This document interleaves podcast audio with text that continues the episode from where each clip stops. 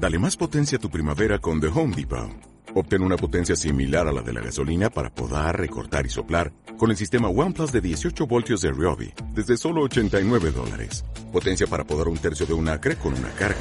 Potencia para recortar el césped que dura hasta dos horas. Y fuerza de soplado de 110 millas por hora. Todo con una batería intercambiable. Llévate el sistema inalámbrico OnePlus de 18 voltios de Ryobi. Solo en The Home Depot. Haces más. Logras más.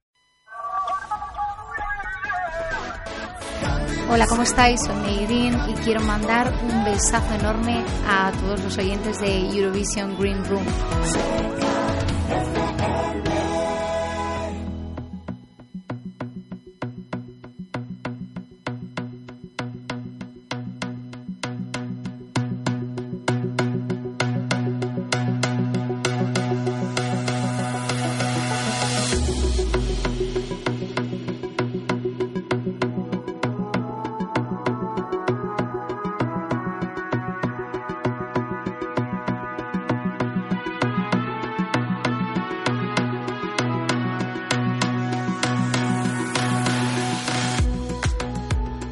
Tardes y bienvenidos un viernes más a Eurovision Green Room. Hoy es viernes 13 de junio y estamos en nuestro programa número 14 aquí en Chueca FM.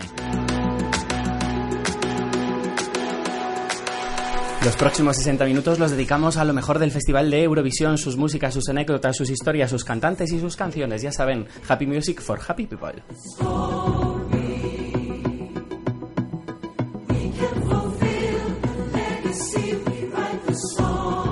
Una semana más estoy aquí con mis maravillosos colaboradores, Juanma Jiménez desde mi visión de Eurovisión. ¿Cómo estás? Hola, muy bien, ¿qué tal? Buenas tardes a todos los oyentes, ¿cómo estáis? Llegando el veranito ya, mucho calor, estamos que echamos chispas, mi arma. También echa chispas nuestro doctor Eurovisión, Alex García. Buenas tardes. ¿Qué tal? Buenas tardes. Ya yo tengo un poco de melancolía porque ya se acerca el verano, eso significa que vamos a tener que hacer un parón Sí, veraniego. estamos ya en nuestro antepenúltimo programa, o sea que Ya no queda nada, estamos en la recta final. En la recta final. Y para la recta final tenemos hoy una invitada de excepción que hace un mes estaba casi prácticamente sobre el escenario de Mal, uy, de Malmo, de Copenhague, y ahora sí, ni en la Eurovisión en la que estoy. Porque ella también pisó Malmo y también pisó Bakú, es nada más y nada menos que May Green. Buenas tardes. Buenas tardes, chicos. Un besazo muy grande. Gracias por estar con nosotros una semana más. En el control tenemos hoy a nuestro adorado Edu y... Edu, te queremos. Todo listo, todo preparado para comenzar el programa y como siempre lo hacemos con nuestra sección de las noticias, el Euronews.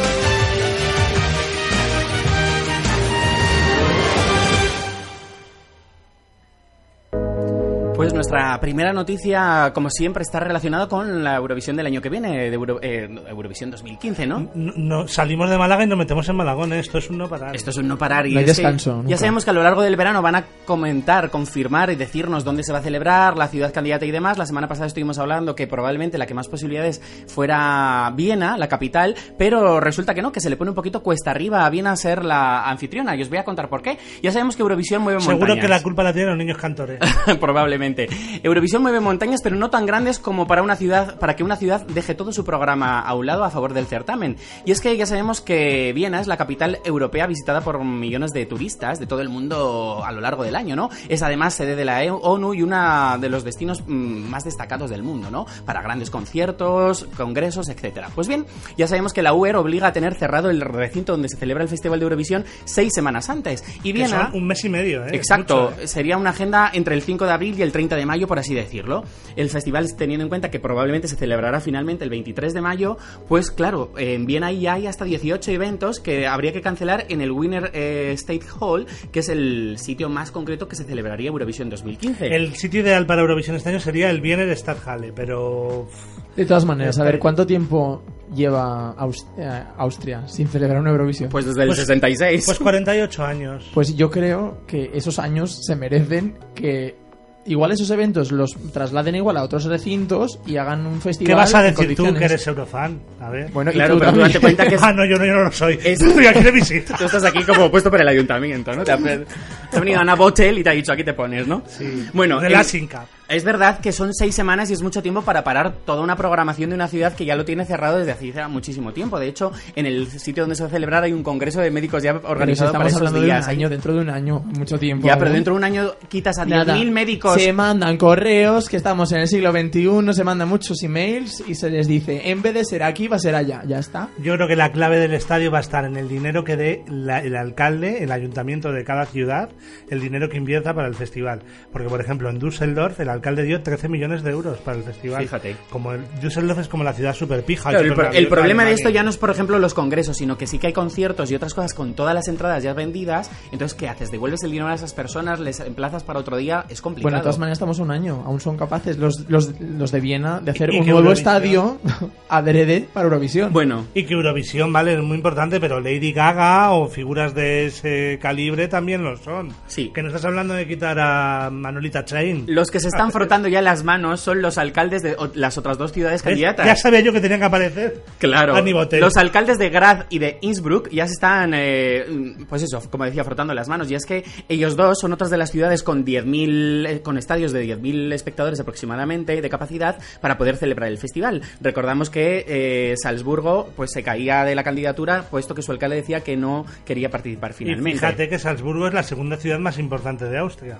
No sé lo que pasará, pero no sé, y es verdad que es difícil, ¿no? Mm, Vosotros, por ejemplo, si Eurovisión fuera en España, si eligiéramos un sitio donde menudo celebrarlo, menudo tema, ¿no? ¿Dónde lo haríamos? ¿Dónde Hombre, lo yo celebraríamos? lo haría en mi ciudad. En tu ciudad, que es Madrid, hija mío. Bueno, ahora mismo. Ahora mismo sí. yo siempre digo para casa. Yo lo haría en Valencia. Y Yo seguro lo que haría en campo, lo haría en campo de. Cristana. No, hombre, yo creo que lo suyo es ser en, en- en la capital. Si May tuviera, imagínate que vas a Eurovisión y ganas, May, y alguien te pregunta a ti, ¿dónde celebrarías tu Eurovisión al año que viene, no? ¿Dónde Madre sería? mía, qué complicado. en Pachá, May. Empachar, sí.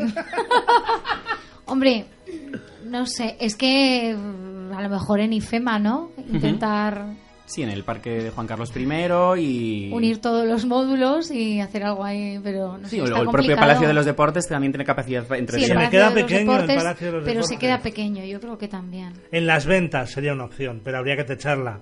Bueno, las tiene- ventas sería maravilloso. Sí. Qué ¿Qué, capacidad tiene las ventas? Diez mil y pico, un poquito más. Por ahí, sí. Ay, qué, qué bonito soñar, ¿no? Imaginarse Ay. un festival en España. Donde fuera sería Lo harían en maravilloso. Sevilla para no discutir entre Madrid y No Barcelona. estaría mal, de verdad. claro. Bueno, nos vamos de las dudas de la posible sede de Eurovisión 2015 al 2014 y es que ya sale a la venta el DVD de Eurovisión 2014. Eso, De- eso. Esta misma semana, el pasado martes 10 de junio, se encontraba ya a la venta el DVD de la 59 edición del Festival de Eurovisión, que ya sabemos que se celebró los pasados 6, 8 y 10 de mayo en la ciudad de, danesa de Copenhague. Hay muchos coleccionistas, pero hay mucha gente, muchos eurofans que no lo son, ¿eh? ¿No? Como tienen, no. Pues, chico. Yo conozco eurofans que no son coleccionistas, porque tienen el YouTube, tienen posibilidad de verlo en internet. Pero no es lo mismo. No es lo mismo tener el CD original que Pero igual que hay gente que colecciona vinilos Claro, yo de tengo- toda la historia y yo, por ejemplo, nunca me ha dado por ahí. Colecciono muchas otras cosas, pero vinilos Yo no. tengo el vinilo, el vinilo del disco de Eurovisión del año que yo nací colgado ahí en un cuadro de la pared, que es el del 79. Madre maravilloso. te va a caducar mi alma. No, hombre.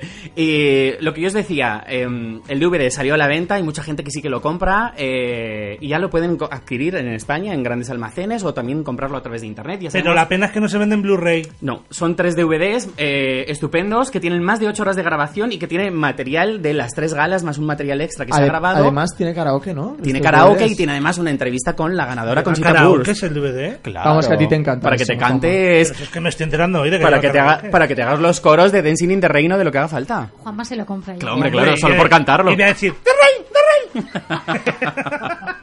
Te tiene que enseñar May su voz alta. pues sí. Que ahora- Bueno, Ve y me tienes que enseñar cómo cantas tú. Ah, Juanma, tenemos que ensayar. Tenemos el- que, el de tenemos que mira, ahora que hemos sacado el tema es un gran momento para que yo a May le lance esta pregunta, aunque no hemos llegado a la sección especial que hemos dedicado en el programa de hoy a May. Y es como, mucha gente eh, de- hablaba y decía, ¿por qué se le oye tanto a May? Mm, ¿No la van a bajar el micro? No. Y eso tiene un porqué y no es que le bajen el micro, sino que está hecho así a posta a propósito y adrede porque Ruth Lorenzo así lo quería, ¿verdad?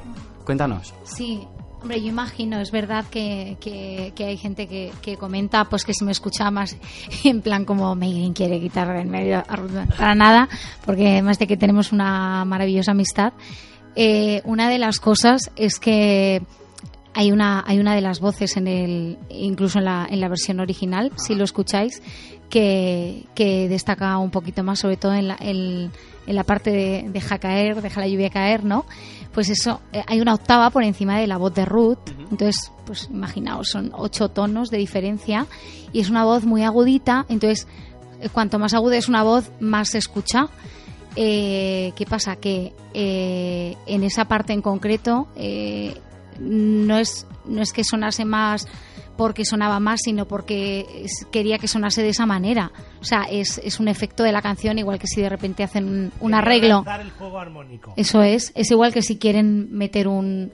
Pues un. Sí, un- una guitarra, Eso un es, lo que sea, pues un es- arreglo de guitarra o un es. redoble de algo. yo El sé. arreglo es con tu Pues voz, en esa un parte, si, si os dais cuenta, en el primer en el primer deja caer lo hacemos de esta forma y en el segundo lo hacemos la octava abajo.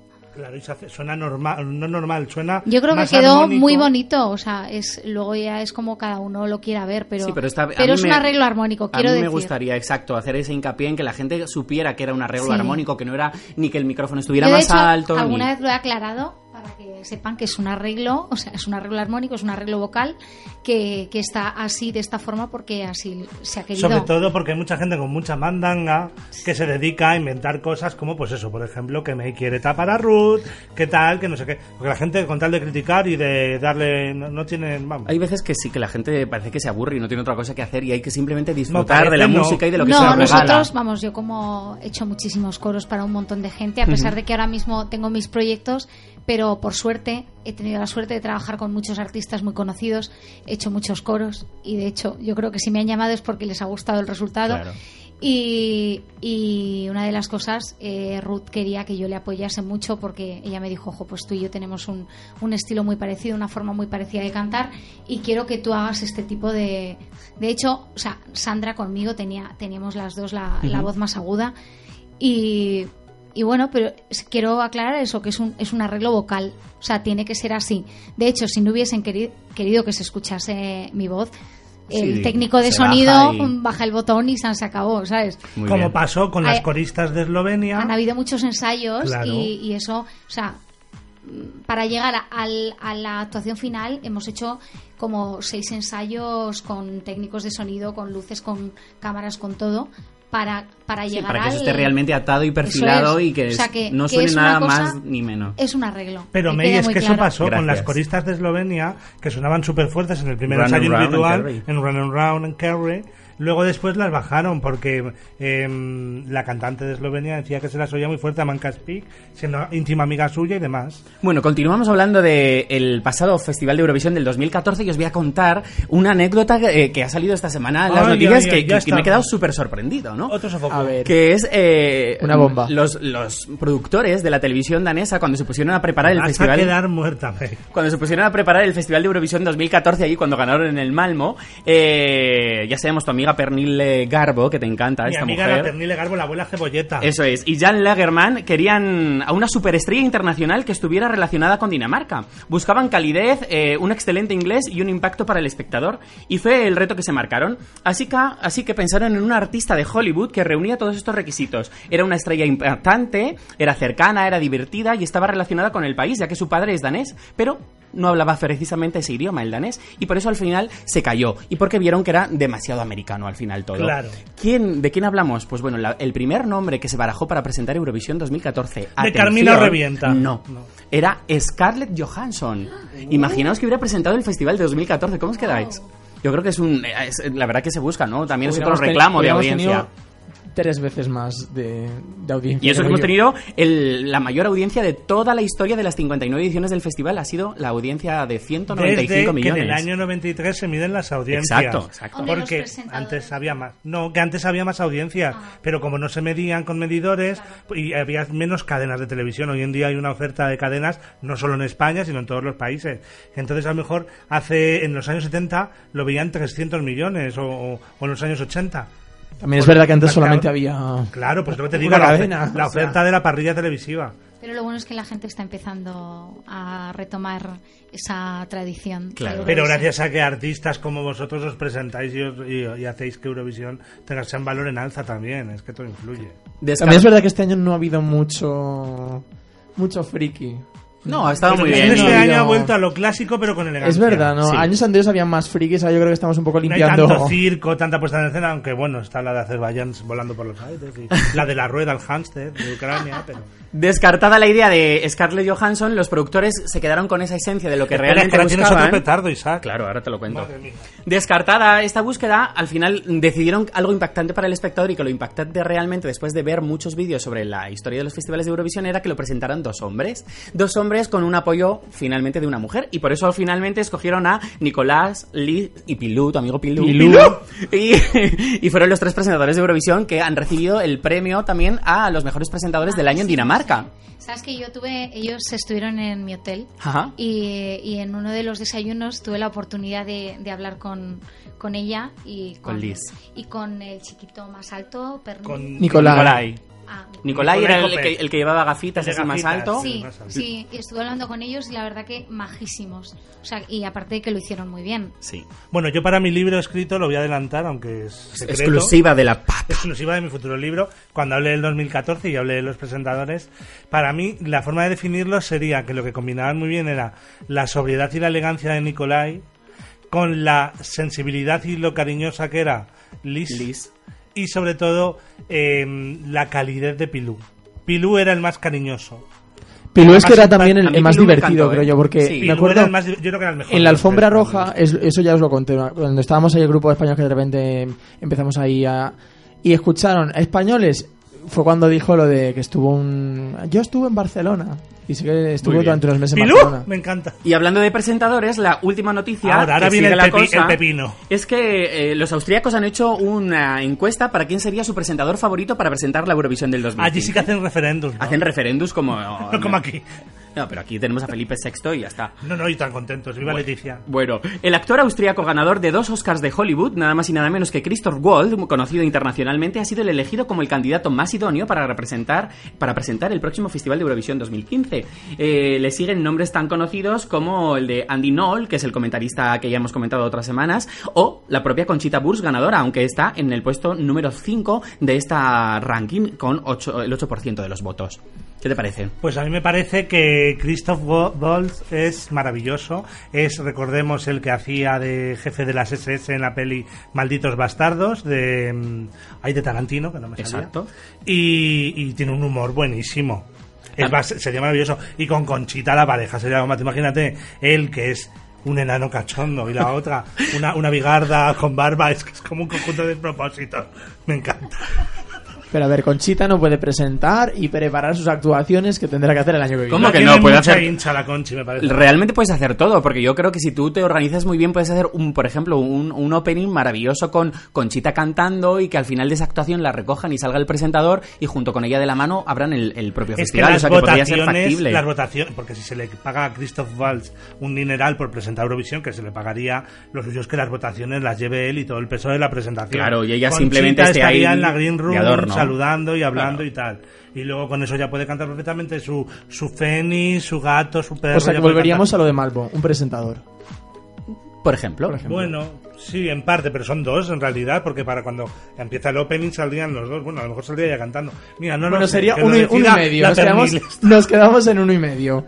Bueno, a lo largo del verano, la ORF, televisión encargada de organizar el Festival de Eurovisión en Austria, nos informará de esto, de la serie y de mucho más. Y nosotros, como lo van a sacar a lo largo del verano, pues os lo contaremos en nuestra segunda temporada cuando arranquemos ya en septiembre eh, la nueva andadura de Eurovisión Green Room, si no es antes de que acabe esta primera trayectoria. Y Por de las noticias, dime. De las noticias, precisamente. Sí. Que me he enterado que Noruega ya ha abierto. Noruega ya ha abierto la candidatura La- para que sí. todos los que estén interesados en ir por Noruega manden ya sus canciones. Ya a falta de un, un año, prácticamente. O sea, es el primer, pa- el primer país, creo, en abrir las. Sí. En abrir la, La recepción. en abrir la sí. recepción, sí. Pero ya han confirmado como 15-16. De hecho, tenemos un bombazo para más adelante, para mi amada Traca de la Paca, que va a ser, va espectacular.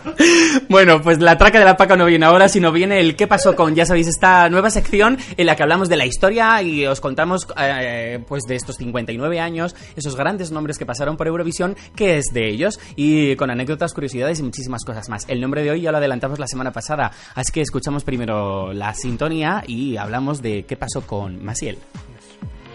No,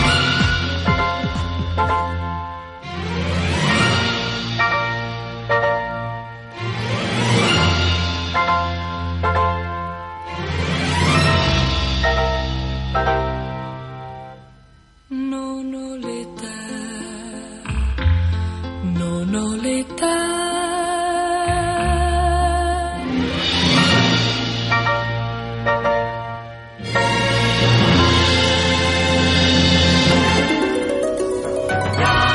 Pues qué pasó con Masiel, la primera ganadora de para España del Festival de Eurovisión en el año 1968 ganó contra todo pronóstico al super mega favorito Cliff Richards con ese Congratulations que también ha hecho historia en el Festival de Eurovisión.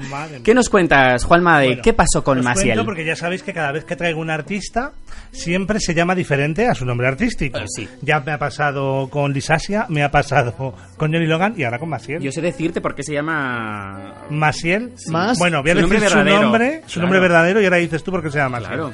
Ella se llama María de los Ángeles Félix Santa María Espinosa. Vamos, Felipe Juan Froilán de todos los ángeles. Claro, ¿y por qué se llama María de los Ángeles? Porque nació el día de los Ángeles, que es el 2 de agosto, que precisamente es, es mi cumpleaños. cumpleaños. Claro, porque yo nací el mismo día que nació Masiel. Si es que los astros está- están Solo que puestos ya ahí nació- adrede. Claro. Solo que ella nació en el 47 y tú unos añitos más Claro, tarde. en el 47 ella luego nació Pantoja y en esa mezcla de Eurovisión y de folclore pues nací yo luego después, chicos. Madre mía, no, así está salió la vena, tío.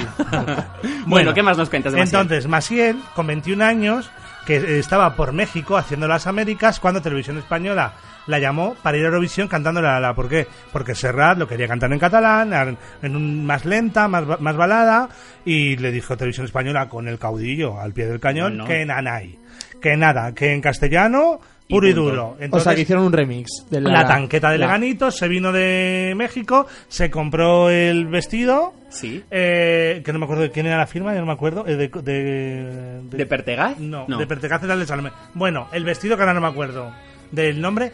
Y se, se, se aprendió la canción, la grabó en ocho idiomas y se fue a Londres, al Albert Hall, a cantar como si fuera de Y él. eso, eso tenía que volverlo de grabar la canción en varios idiomas. en Sería idiomas, maravilloso, claro. desde luego, ¿eh? Porque es una manera promocional que antes tenían obviamente los Si cantantes. me llevan a mí el año que viene, yo lo hago. ¿Sabes quién nos explicó Lo esto? cerramos. Hace unos, Cerramos. una- hace unos programas nos lo explicó José María Íñigo. Cierto sí, es. esto es verdad. ¿Te acuerdas? contó también. Que ¿O luego te lo contaría. Está, no, yo no estaba, pero a ti te lo contaría en Copenhague, seguro. Sí, y a nosotros claro. nos lo contó unos días antes, que vino a la radio con nosotros un día. Bueno, a lo que vamos de Masiel. Que mm, estaba ella tan feliz, se presentó, ganó con el ala Ganó de sorpresa porque el favoritísimo ya sabemos que, como he dicho, era Cliff Richard. ganó con por el rumor. el lo- la- las Bueno, de sorpresa, pero también era una de las favoritas, creo Claro, de claro. las el dos o tres rumor, que habría. el rumor dice que, por un lado, el caudillo quería eh, conseguir que España entrara a formar parte de Europa, que esta era rechazada totalmente, y por otro lado, aparte de eso, eh, lo importante era que la televisión española le compró eh, seis cámaras en color a la televisión alemana. Invertió un dineral, entonces al comprar eso le dijeron, le dijo Franco al de la televisión alemana, muy bien, yo te compro las cámaras, pero nos vais a dar seis puntos, uno por cada cámara en Eurovisión.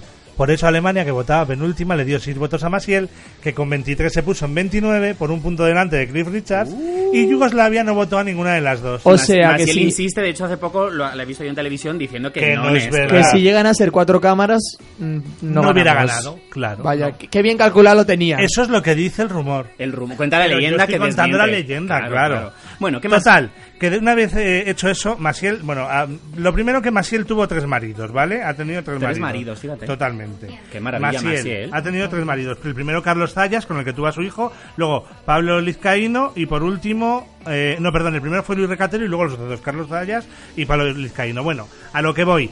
Masiel se hizo íntima amiga, porque a Masiel le cantaba la canción Protesta, como le gustaba a otros artistas de la época, como Víctor Manuel, Ana Belén, etcétera.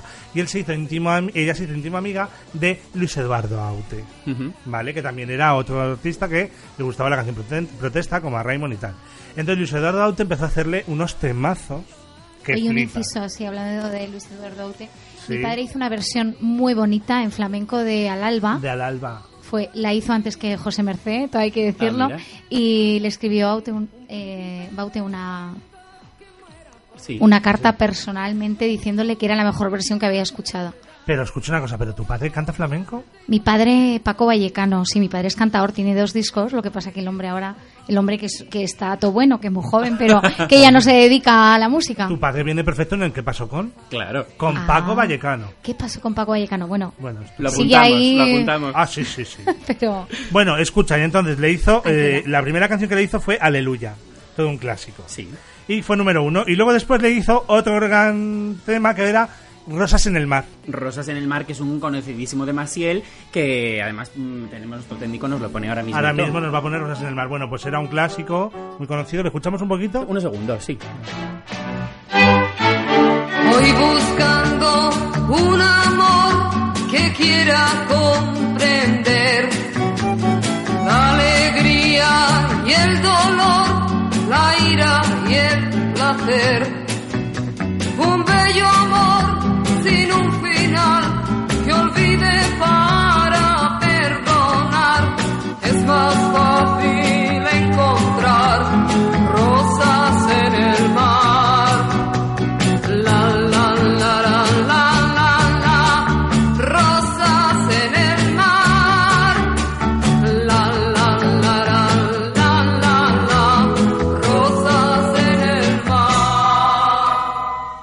Rosas en el mar de Rosas en Maciel. el Mar. Total, que ya a principios de los años 70, un par de años después de haber ganado en el 68, pues se dedicó a presentar programas de televisión. Era pues una de las estrellas más importantes de España.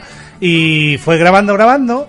Y llegó a una época en la que se volvió un poquito más, más diva, más, más pilingui. Más Dana Y Internacional. entonces grabó un temazo, que es otro clásico que tenemos que poner, por favor, que se llama Que, Eres. que yo adoro esta canción. Esta canción es un... Es, ¿Quién no ha para la cantado esta canción? Para la petardoteca de la Plexi, Sí, por sí, sí, favor. sí. ¿Quién, ha- quién no ha cantado Eres de Maciel?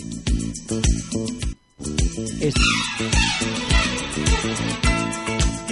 Esta canción la ponen siempre en todas las discotecas, poco Claro, antes de cerrar. por eso lo digo. Cuando la gente ya va. Porque la gente va borrachuza perdida. Edu, súbelo la Puedes ser mierda. conmigo lo que más quiero. Eres mi timón, mi vela, mi barca, mi mar, mi remo. Eres agua fresca donde se calma la sed que siento. Eres el abrazo donde se acuna mi sentimiento. Eres el regreso que cada vez más y más deseo. Eres la respuesta que no encontraba entre mi silencio. Eres Ay, Maciel, cuánto la adoramos. Bueno, y entonces, después de esto, pues Maciel siguió grabando discos. El último lo grabó disco original, ¿eh? En el año 93 y en el año 97 sacó sus dos últimos discos. Luego ha, ha sacado varios recopilatorios, pero se retiró. ¿Y a qué se dedicó? A Tertuliana. Claro. Pero bueno, que ya grabó muchos discos y demás, ¿vale? Que ha tenido una trayectoria muy larga. Que nos hemos saltado unos cuantos años de golpe, pero porque hay que avanzar. Luego además ha actuado en, en grandes musicales aquí Luego- en Madrid, o sea que... Claro. Eh, entonces... eh, Del al- Folí el- en el. Folí eh, y en muchos otros le encanta hacer de eh, obras de, Berto- de Bertolt Brecht Sí. y, y demás. Pero llegamos al año 2007 y para la preselección del 2007, que se presentaban las canciones, ella hizo una versión de Busco un hombre, que es una de las canciones que llegó a la Acordaos final. que iban por un lado los artistas, por otro las canciones, y las canciones que llegaron a la final, que fueron cinco, las versionaban eh, artistas más Bueno, conocidos. que fue, fue una, un- una preselección un poco caótica. Extraña, sí, la Pero Busco sí. un hombre, es, vamos, es un temazo. Busco un hombre es un temazo gracioso que además versionó Marcial de una manera Yo maravillosa. creo que hubiéramos quedado súper bien con esto. Pero cantada por ella, claro.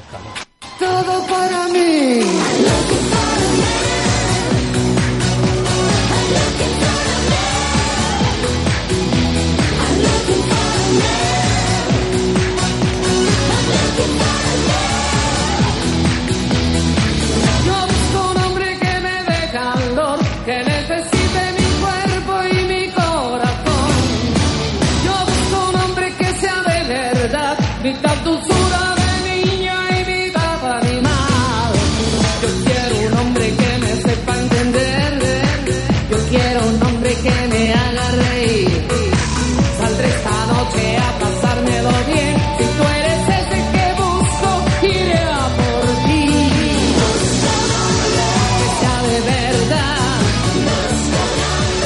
Busco un hombre I'm looking for a man, ¿no? Menudo petardazo de canción, pero además tiene un rollo Alaska, eh, Nancy Rubias, McNamara. Fue un cambio de registro de Maciel, Absolutamente, totalmente. Es que absolutamente. Maciel es maravillosa, es una diva.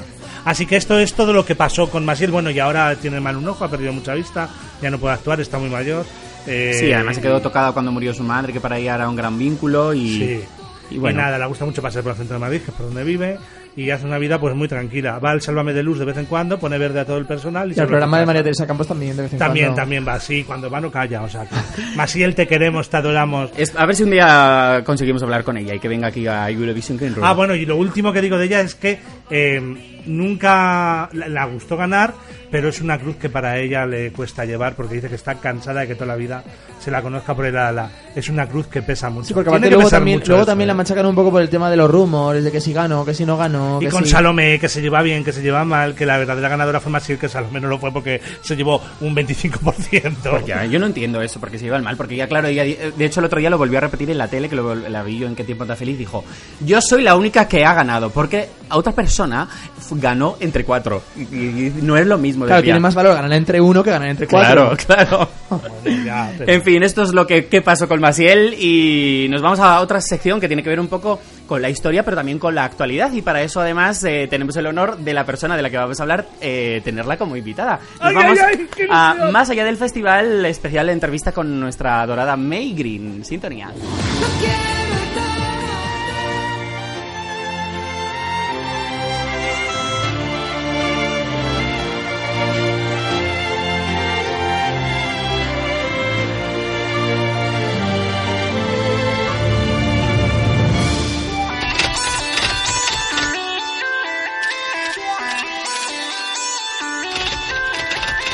May Green nació bajo el signo de Piscis un 27 de febrero y desde ese día ella dice que la música se convirtió en su sueño. Creativa, decidida y tenaz, May sorprendió a todos en 2013 cuando su canción Wanna Dance llegó al número uno en las emisoras de radio más importantes de España.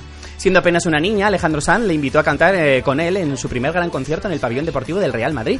A lo largo de su carrera, May ha participado con éxito en importantes programas de televisión y musicales. Fue ganadora del programa Karaoke Telecinco, que le dio la gran oportunidad de formar parte de un álbum junto a Miguel Ríos, Marta Sánchez, Sergio Dalma, Rocío Jurado y Manolo Escobar, entre otros. En el 2008 fue considerada como la mejor cantante de Madrid y después de ganar el concurso Madrid Superstar y llegó otra gran oportunidad de verla a nivel nacional en el Factor X, donde fue una de los finalistas de El Talent Show colaboradora en varios programas de televisión. Eh, otra de las grandes oportunidades de May fue cuando consiguió el papel de protagonista en varios musicales tan destacados en nuestro país como fue We Will Rock You, El diario de Ana Frank, La vuelta al mundo de Willy Fogg o Pretty Woman. Son algunos de estos espectáculos donde May ha dejado su huella personal.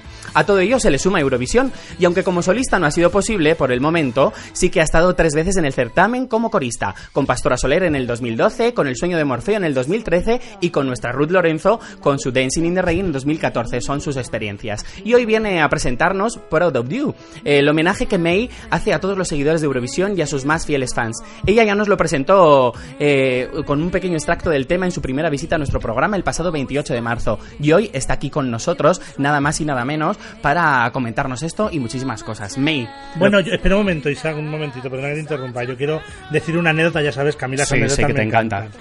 ¿Sabes que May quedó en el Factor X de España en el año 2008? Quinta como Ruth Quinta, Lorenzo. igual que Ruth Lorenzo, Claro. en el Factor X británico. Ella, en el, En mismo, año. El mismo año. Sí, Claro. yo me enteré hace poco también. Lástima que a ti no te ¿eh? conoció, no te enganchó Simon Cowell, si no vamos. Ay, Simon, lo que te has perdido. Bueno, nuestra May, lo primero de todo, May, que te quería dar es la enhorabuena y felicitarte por esta maravillosa iniciativa de crear una canción homenaje a los seguidores del festival y además de una manera muy diferente y especial de lanzarla, que es nada menos que hacerlo y regalarlo, ¿no? ¿Por qué, por qué así, May? Pues bueno, a ver, quiero que quede muy, muy, muy, muy claro que, que esta canción, desde, el, desde que la compuse, eh, pensando en toda la gente que, que me apoya de siempre y, y también muy en especial a la gente del festival, eh, es un regalo, o sea, desde que lo hice pensé en que quería que fuese un regalo porque quería agradecerles de alguna manera, pues eso, el hecho de, de apoyarme a pesar de lo dura que, que es esta profesión, esta carrera, es una carrera de fondo que ah, cuando tú eres médico y dices, ¿cuántos años? ¿Cinco o seis? No, pero esto nunca acaba. Entonces, siempre tienes que estar ahí al pie del cañón y, y, bueno, pues yo tengo muchísima gente, por suerte, que, que me sigue y, y te- tenía que hacer esto. Entonces Será quiero el- que sepan que es un regalo, que no tiene nada que ver con nada en absoluto y por supuesto sacaré nuevo single, ya lo sacaré con discográfica. Ujú. Pero, pero esta canción me apetecía que lo tuvierais todo y que no tuvieseis que pagar por ello. Porque está hecha como el regalo y en realidad, si quieres ser un regalo, finalmente tu decisión es esta, regalarla, ¿no? A, a Eso todos. es. Sí, May, tú sabes que hay un refrán que dice, manos que no dais, ¿qué esperáis? Y yo creo que tú eres muy altruista y eso, te, antes o después te tiene que llegar de vuelta, seguro. Bueno, yo la verdad que No te emociones. intento, ¿eh? sí me emociono, que son muy majos. no, yo intento ser yo y un poco pues de alguna manera expresarme como soy y lo que siento, o sea, lo que siento por la música es una cosa especial que desde pequeña tengo ahí y, y me apetece que, o sea, compartirla con vosotros de una manera eh, súper cercana. Y eh, mientras pueda hacerlo, lo voy a seguir haciendo y voy a seguir siendo como soy. Si algún día no puedo, ya os diré, oye chicos, que, que estoy, que no puedo más. A ver si es verdad, a ver si es verdad. Hombre, tú tienes una cosa muy buena y es que el, el- apoyo Eurofan le tiene absolutamente porque, claro, como nos dan tantos golpes con lo que más amamos del mundo, a que sí, sacan, ¿eh? ver una, un artista, no una persona, que también, por supuesto, por encima de artista, pero ver un artista que lo apoya y que yo creo que se considera incluso Eurofan, eh, es admirable por- y a nosotros nos hace sentir muy especiales y eso te lo tenemos que devolver, sea como sea.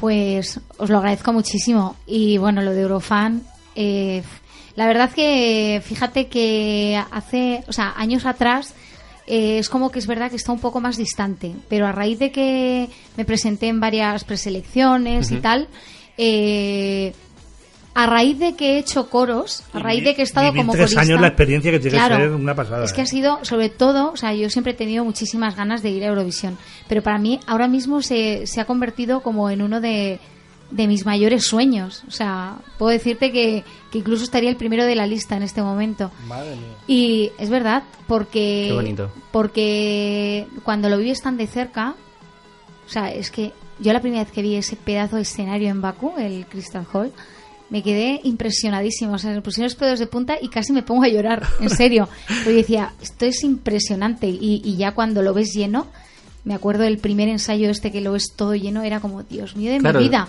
O sea, Es una sensación de estar en- ante 15.000 personas, que es muy grande, pero es que además que no solo son punta. 15.000, sino que son 150, 170 o 195 millones que- de espectadores. Sí, luego claro. toda la gente que te está viendo por televisión. Claro, eso es, toda la gente de televisión, tal.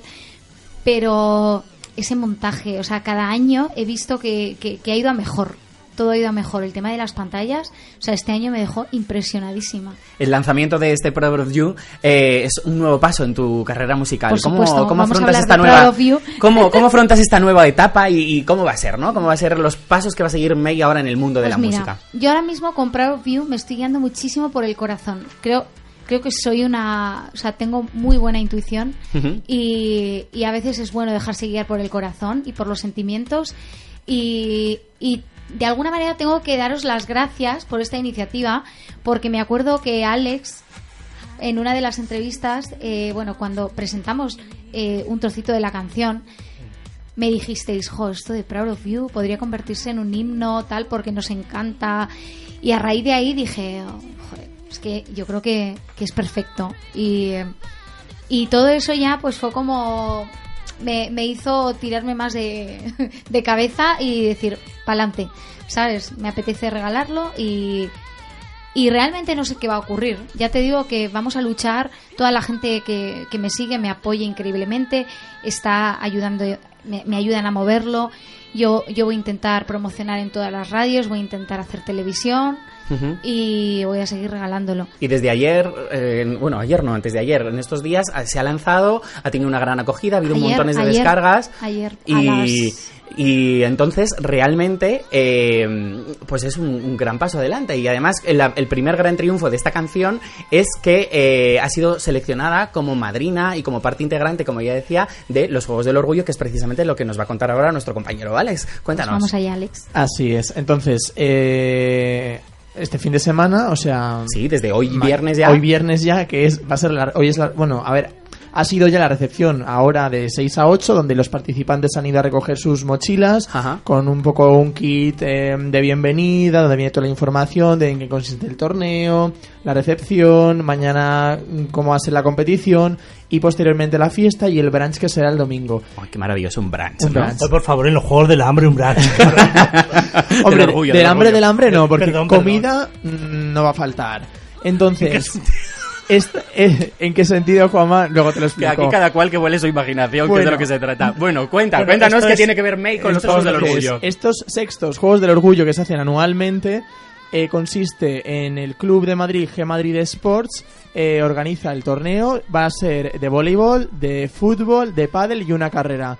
Entonces, el sábado 14 durante todo el día será la competición, mañana, y luego por la noche, a partir de las 12 de la noche en la sala Cool, es decir, donde se hacen las fiestas LOL, al lado de Gran Vía, Sí. será la fiesta de entrega de trofeos a los participantes de, mm, de la competición, eh, patrocinada por una compañera nuestra aquí de, de la casa Hechoca FM, eh, la Plexi, La Plexi Que maravillosa. diva, un beso, Plexi. y nuestra maravillosa May Green, que estará ahí Pero, presentándonos escucha, nuestro... Esto los Juegos del Orgullo, esto más largo que el Rocío, me encanta. Qué maravilloso. Aparte es que la canción de May viene como anillo al dedo porque se, se llama Los Juegos del Orgullo y la canción es Proud of You.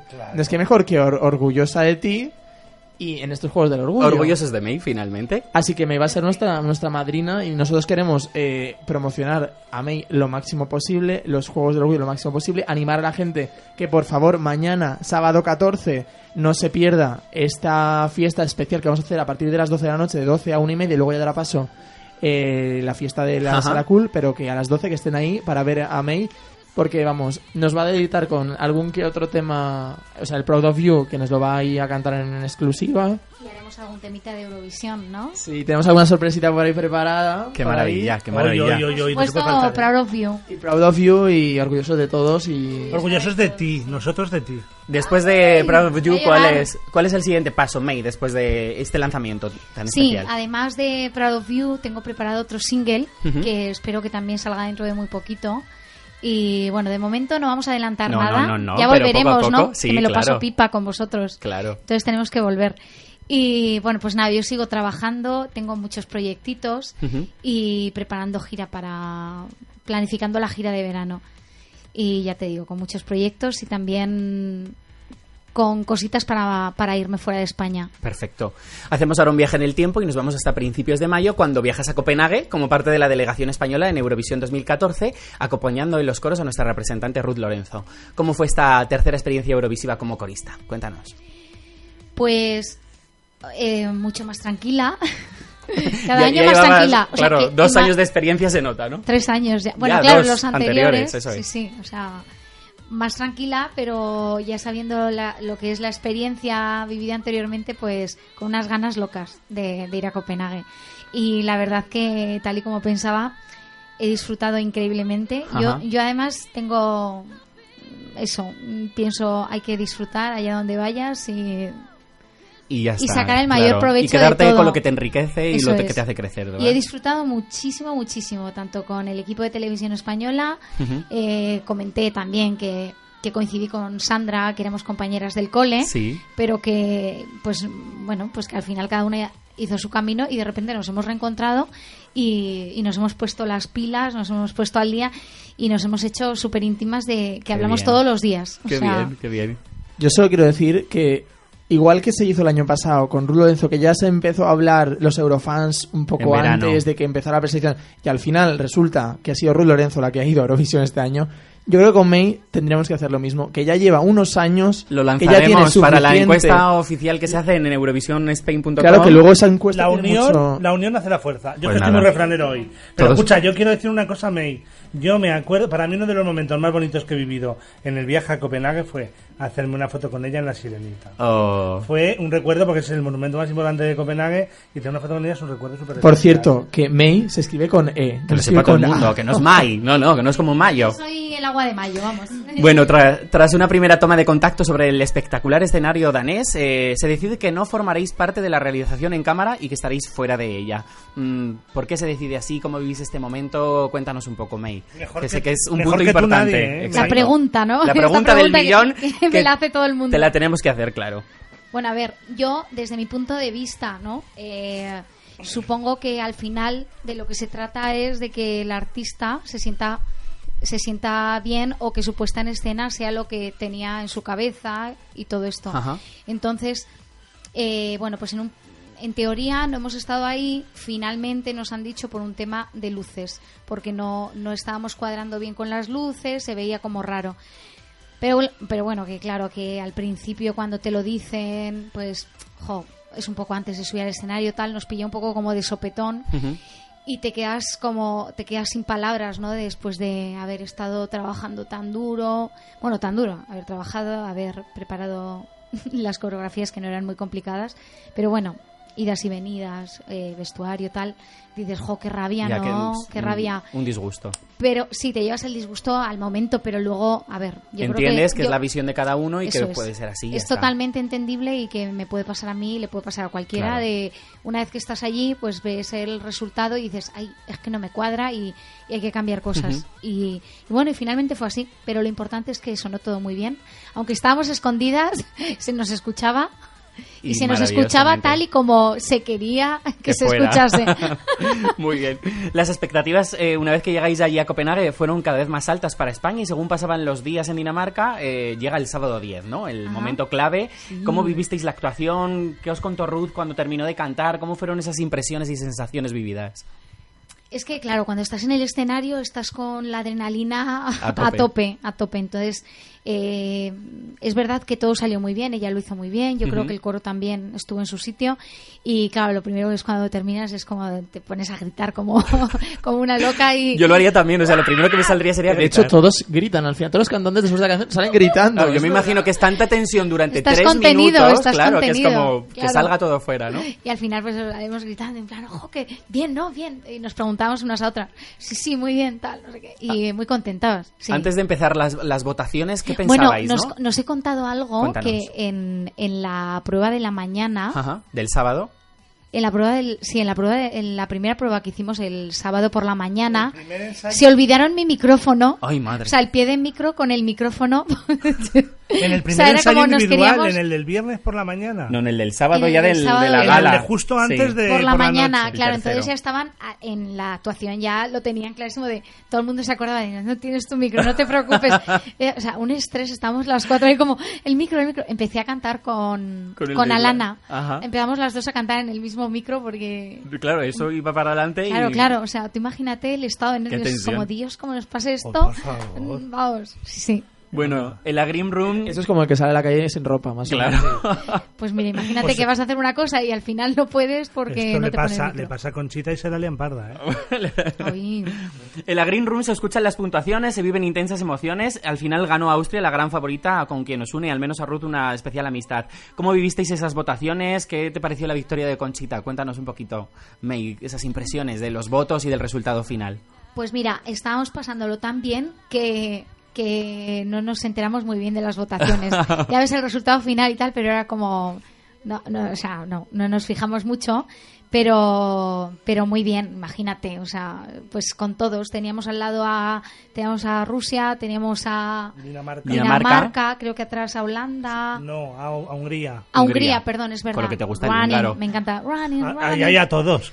Oye, me gusta la canción. Ah, nosotros el A húngaro. nosotros el húngaro, la canción. La canción para el ti. chico también es muy majo, todo hay Claro, que decirlo. Running, running.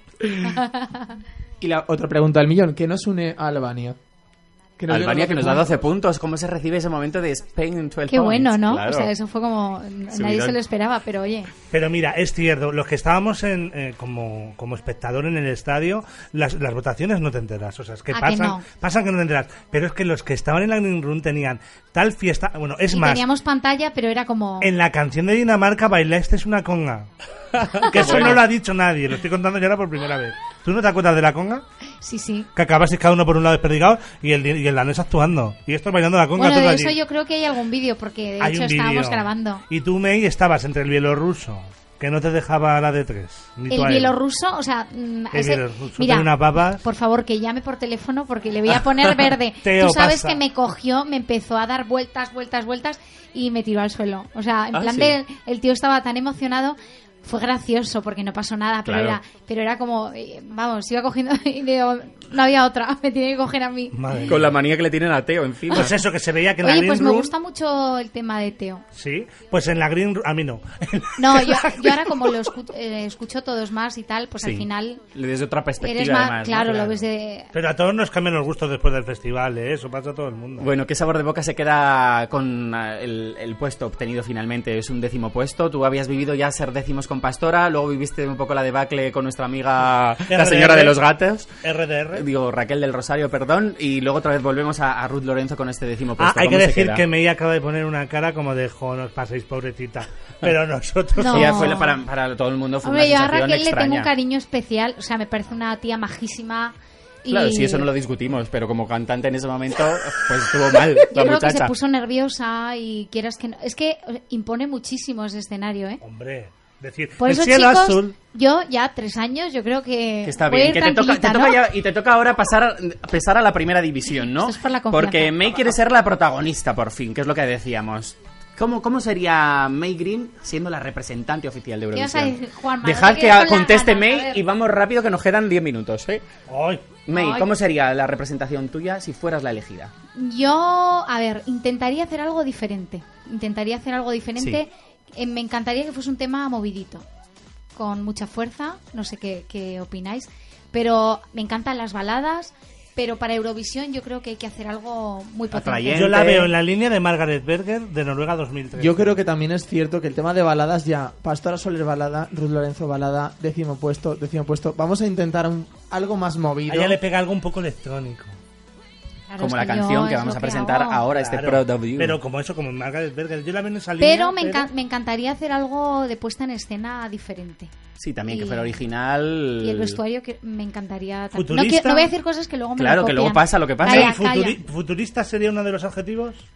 No sé. Maybe, que diría Ten Valentina. cuidado con el Maybe. futurista porque también mi amiga la lituana iba de futurista y, Y mira cómo la Esa mujer no iba de No futurista, sabría decirte- iba de pegamoides. No sabría decirte futu- futurista o... Pero algo, algo mm, ¿sabes? Que, este- que la escena forme parte de todo. Antes de escuchar eh, la canción, terminamos con algo más íntimo y personal, que es un test especial para que te conozcamos un poco más. Eh, la primera respuesta la tengo clara. A un ver. color. A ver, dímelo tú. Un color. Green. Ah, el verde. dorado. Un sentimiento. Eh, ah, Lo que salga, Ay, lo por primero. favor. Un sentimiento. El primero que te venga a la cabeza. corazón. Amor. Puede Bueno, ser. el corazón, el amor, sí. un lugar, decir un amor, lugar mágico para May. muy tópico. Un lugar especial que tengas, May. Eh, Que te identifiques con él. La ciudad a la que Mi vaya a pantanito, mi pantano. Su pantano. Una bebida. ¿Cuál es la bebida favorita? Chaiti latte. Ah, una canción de Eurovisión que te guste. Euforia. Un programa de televisión que seas asidua y que seas súper fan y que lo Es sigas. que soy más de series. ¿Cuál? Eh, ahora estoy viendo una. Ay, ¿cómo se llama? Por favor. ¿De, Ay, ay, de ay, qué va? ¿De qué va? pillado. Eh, bueno, es que estoy viendo varias a, a la vez. Vamos a decir Dexter, por ejemplo. Ah, Dexter, por ejemplo. Una película, más- una película especial para May Green. Eh, este, sí, sí, Tom- te la digo ahora mismo de Tom Cruise. Eh, Top Gun. no, Top Gun no. Top Gun, por favor, que cutre. Eh, ay, ay, ay, por favor. O sea, Le que- dejamos pensar no, no, no. Eh, de qué va, May. bueno, puedes editar, ¿no? Es bueno, mientras la, mientras la piensa y después nos la dirá, lo último, un sueño que yo creo que es fácil y claro, ¿no? Tu sueño es... Ir a Eurovisión, representar a Eurovisión. Representar a España en Eurovisión 2015. Por ejemplo, escuchamos el tema Proud of You, que es lo que nos lanza May Green. la Jerry máxima- Maguire. Ah, Jerry Maguire. Escuchamos.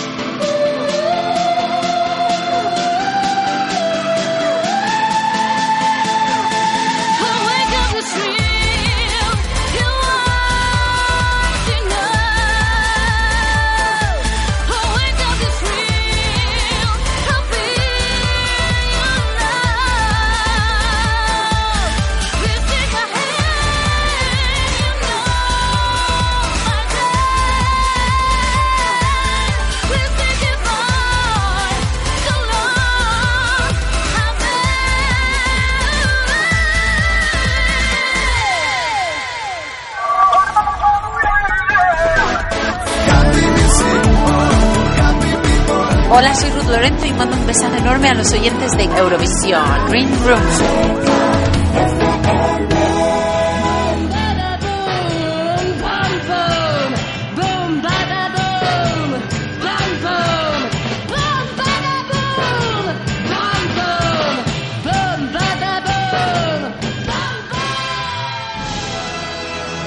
Pues ya estamos aquí con nuestra traca de la paca y como siempre te la presento con este título que me invento maravillosamente y tú ya nos cuentas, nos hablas de ella. Esto más que un título es una Biblia, pero bueno. El título de hoy sí es muy largo porque dice Intervisión, la nueva pájara mental rusa. Donde dije digo, digo Diego. Tras el no será un sí. Pachasco, al plato y a las tajas. Mira, una cosa, a mí ya lo de Intervisión ya me suena mal. Pero cállate porque ya te estás adelantando. Claro, cuéntanos a, a- a todos los oyentes de qué va la traca de hoy porque los rusos Claro. nos la han liado parda. Porque primero dijeron que no iban a estar en Eurovisión y ahora ya han confirmado que sí que van a ir a Eurovisión 2015. Y luego además han sacado de la manga un festival de hace 30 años que se llama Intervisión y que lo van a emitir en octubre. Queridos oyentes, ¿veis qué pasiones levanta la traca?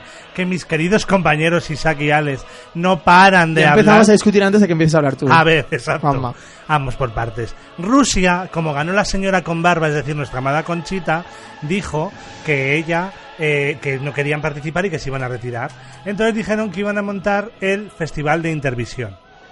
A montarlo no, a recuperarlo, porque el Festival de Intervisión, que se llamó así del año 77 al 80, es un festival que se creó en el año 61, que era el Festival de la Canción de Sopot, en Polonia.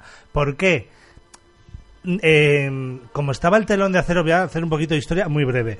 Como dos estaba, minutos. Nada, como estaba el telón de acero que dividía con el muro de Berlín la Europa occidental de la oriental tras la Segunda Guerra Mundial y Eurovisión era un concurso capitalista y occidental, eh, los países de la, de- de- del este con la URSS a, a la cabeza eh, querían montar su propio festival pero con, propa- con propaganda comunista, no capitalista, con lo cual montaron el Festival de la Canción de Sopot en Polonia.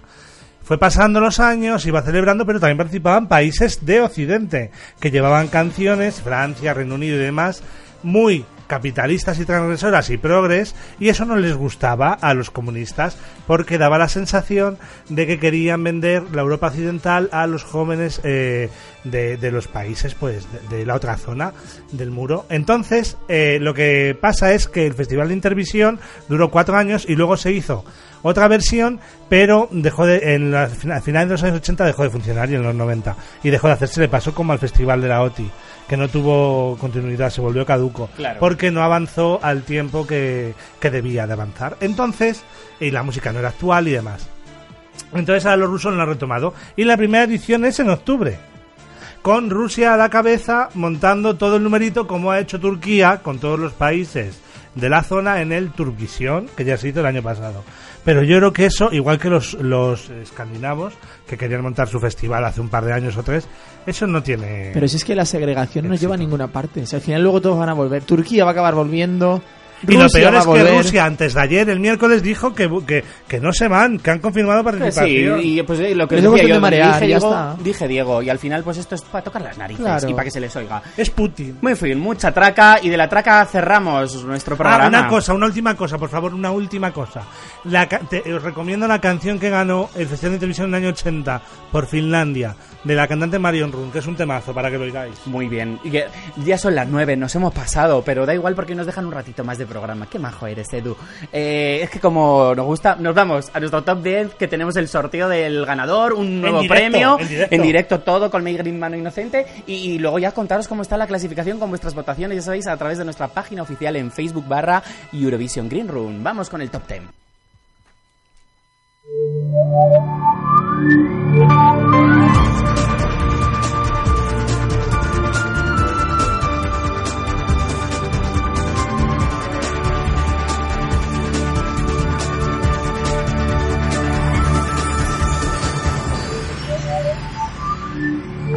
Ya estamos aquí en nuestro top 10 y lo primero que vamos a hacer, ya sabéis que por votar eh, nuestro mm, concurso para las votaciones de las canciones más arriba más abajo, pues desde la semana pasada sorteamos unos maravillosos packs promocionales. Tenemos el disco de Sebaltier y eh, con su mochila y luego también el, eh, el disco entero de Laisa, la representante alemana y con eso pues vamos a hacer un sorteo que además lo vamos a grabar en vídeo y lo colgaremos en Ahora nuestra vamos a montar la mundial en el estudio aquí para colocarnos para hacer la grabación. Claro. Bueno, dar las gracias a todos los, a todos los que nos han votado y que sepan eso, que esta semana hay pack y la semana que viene hay otro pack que sorteamos eh, el pack promocional de Valentina Moneta, Maybe, y el de Montenegro, el de Sergei Jetkovic. Así que ya saben, que seguís votando, que la semana que viene hay otro pack. Claro, la semana que viene tenemos más, el- pero ahora lo contaremos. Vamos a ver quién es el ganador de este primer regalo entre todos los votantes al top 10 y nuestra Vamos main. a ver quién es el ganador del top 10 hoy. Vamos a ver, el ganador de hoy que muévelo, se lleva, muévelo para que se oigan los papelitos. se lleva el disco de Eliza y se lleva el disco y la mochila de Sebaltier de su Allá. hija. Oy, oy, oy, Va. Ya lo vamos. tengo, ya lo tengo. Vamos allá. Y el ganador es... The winner is... Eduardo Guerrero Romero. Eduardo, enhorabuena. Edu- Felicidades. Feliz Enhorabuena. Navidad. Buena. Muy bien, maravilloso. Eduardo se lleva el premio. Ya sabéis que si vosotros queros- queréis llevaros el regalo de la semana que viene, que es un pack maravilloso de Valentina Moneta con su Maybe y el Maybe. y el pack de Sergei de Montenegro con su Moyes Beck, pues eh, me da- dice el móvil que da error y ha sido imposible grabar el vídeo. Bueno, prometemos que lo hemos hecho de verdad. Me da fe para todos nuestros oyentes que no mentimos y que están aquí todos los papeles. Edu Guerrero Romero eres el ganador. Bueno, muchas gracias. Me... Vamos a, a ya decir cómo ha quedado la clasificación de esta semana. Los dos eliminados de esta semana son nada más y nada menos que una de las entradas que os proponíamos la semana pasada. Alsu, la representante de Rusia en el año 2000, que con solo 31, 31 puntos, pues se queda eliminada. en Y el con mucha distancia de la novena, con bastante distancia. Porque la novena es Lena, que nos abandona esta semana, ha estado bastantes semanas que nosotros, consiguiendo 76 puntos. En el puesto número 9, exacto, la otra eliminada, Satellite. Número nueve. Pobrecita. Vamos a allá los ocho que se mantienen en lista, que además a ellos se les incorporará las dos nuevas entradas. Nuestra Miss nos tiene que marchar porque como nos hemos pasado de Bueno, tiempo... yo me tengo que marchar rapidísimo Y nada, mandaros un beso enorme a todos los radioyentes de Choque FM y a todos vosotros chicos, que os quiero Gracias, mucho. te y gracias queremos. por todo vuestro apoyo. A Proud of you, I'm proud of you. Vamos a darlo todo con Proud of You. Adiós, May, beso, muchísimas gracias. Un beso. gracias. Nosotros continuamos con nuestro repaso y de Lena eliminada con Satellite. Vamos a que, a la que estaba a punto de marcharse de la lista, que es Marilla Bueno, a- tan a punto no, porque de 76 que ha sido la eliminación de Elena en el puesto 9, se consigue Bueno, pero a punto 90 lleva ya dos puntos. semanas, porque la semana pasada también consiguió la octava posición y esta también la octava a un puesto solamente de, de, de despedirse de nosotros. Y en el puesto número 7, Empatada a puntos con 90 tenemos a Siri Maimon, la representante de Israel en el año 2005, que es el puesto número 7. Así es, y consigue por la diferencia de dos dieces, porque los dos han conseguido 12 puntos.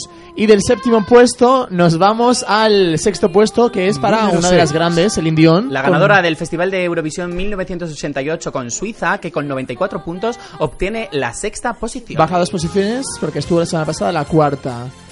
Y nos vamos ahora ya a los favoritos, a los cinco más votados. Pero escuchamos Número un momento. cinco.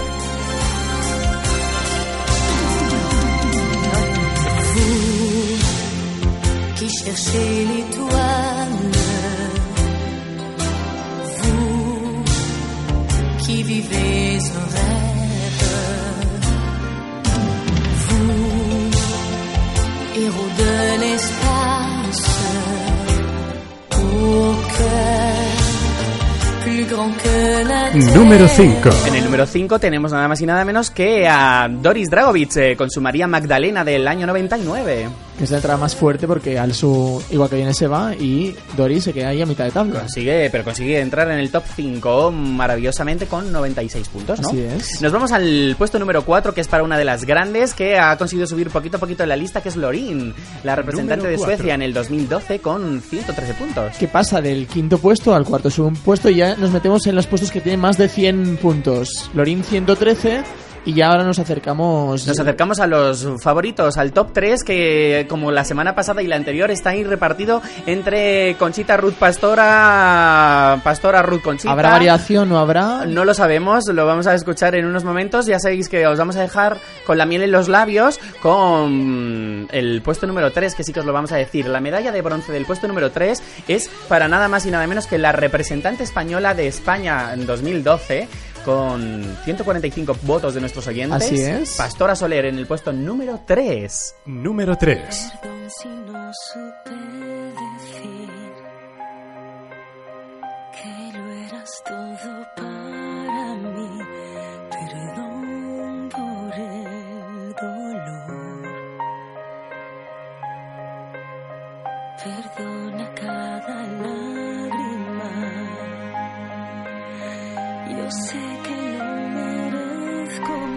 Y dejamos ahí en marcha quién habrá ganado, si Conchita o Ruth, Ruth o Conchita. Hay que decir que hay diferencia entre el primero y el segundo esta semana. Esto me está tocando un poco las narices ya. ¿eh? Pero con eso ya se desvela.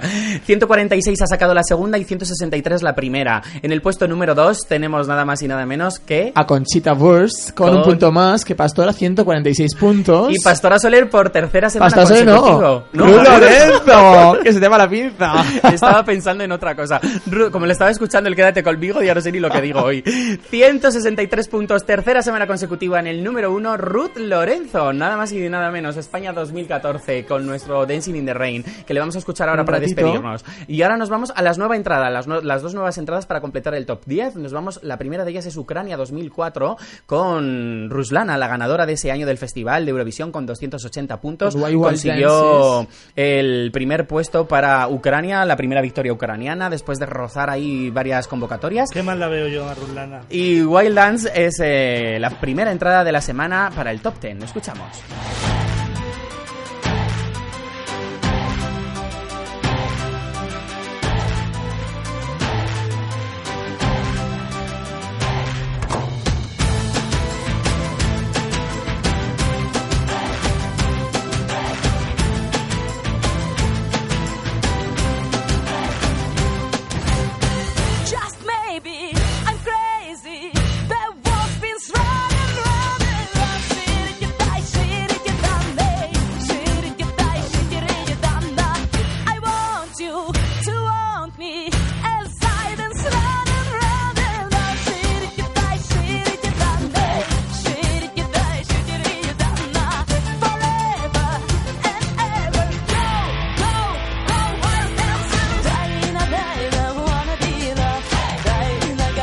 Primera entrada de la semana, como decíamos, la ganadora de Eurovisión 2004, Ruslana con Will Dance. Y la segunda de las entradas de esta semana es un segundo puesto, uno de los segundos puestos más especiales que ha habido, porque Que se es- mereció un primer puesto. es casi que una victoria también. para No, Islandia. es que mereció ganar el festival. Islandia 2009 con Johanna y su Easy True eh, consiguieron 218 puntos y la- una segunda posición maravillosa para Islandia, la nueva entrada de la semana.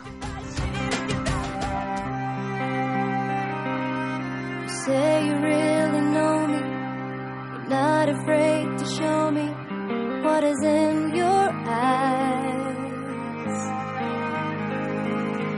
So tell me about the rumors. Are they only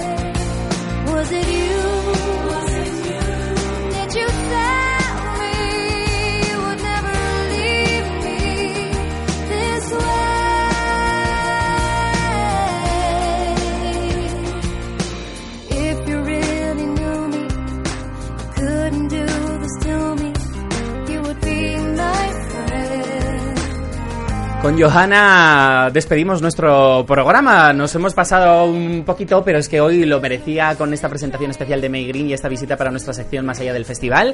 Ha sido un placer estar con vosotros casi una hora y cuarto eh, disfrutando de lo mejor de Eurovisión. Alex, buenas tardes. Buenas tardes, se nos ha pasado volando el tiempo. Disfruta de esos juegos del orgullo. A ver si este gano en mi equipo de volei. Mucha suerte, Alex. Y yo quiero mandar muchos besos a todos los oyentes, que os quiero mucho. Bueno, y decir que, que- Choca FM es la emisora oficial de estos Juegos del Orgullo que van a estar ahí, van a hacer un reportaje especial que la semana que viene ya diremos cuándo se emitirá este reportaje especial. Cierto es. Y nada, y un beso para todos y que tengáis una feliz semana. Os quiero. A ti también te queremos, Juanma. Alex, también un beso enorme. A nuestro técnico Edu, a May por haber estado con nosotros. Y a todos vosotros, ya sabéis que os queremos, que os esperamos aquí el viernes que viene entre las 8 y las 9 de la noche en Chueca FM. No os olvidéis que esta noche a las 11 hay un resumen de lo que ha sido la semana de la petardoteca de la Plexi. Durante el fin de semana, como decíamos, Chueca FM, emisora oficial de los Juegos del Orgullo, estarán grabando, entrevistando y haciendo todo, cubriendo el evento para todo lo que hay. Y la semana que viene escucharemos en los distintos programas de la emisora todo lo que se ha recogido durante el fin de semana. La radiofórmula, la programación habitual y todo aquí por Happy Music for Happy People. Un beso de Isaac Urrea una semana más y os dejamos con nuestro número uno por tercera semana consecutiva en el top 10, que no es nada más y nada menos que nuestra querida Ruth Lorenzo con su Dancing in the Rain. Un beso y hasta la semana que viene.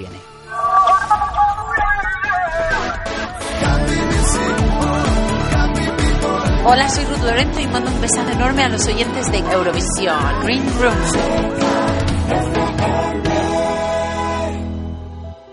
El número uno. luz. Yo quiero ver luz. Poder pintar de color un nuevo Vivir, amar, sentir y saber que hoy puede que no salga el sol. Aunque llueva, tú y yo sabremos bailar. Nadie nos puede parar. We're dancing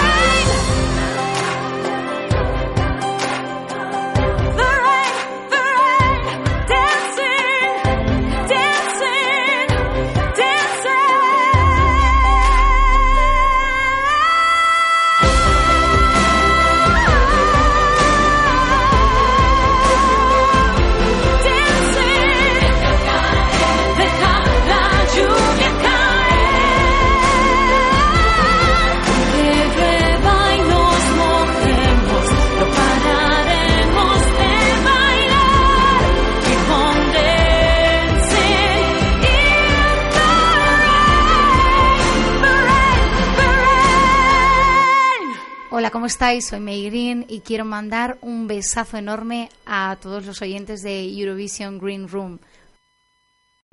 O'Reilly Auto Parts puede ayudarte a encontrar un taller mecánico cerca de ti. Para más información, llama a tu tienda O'Reilly Auto Parts o visita oreillyauto.com.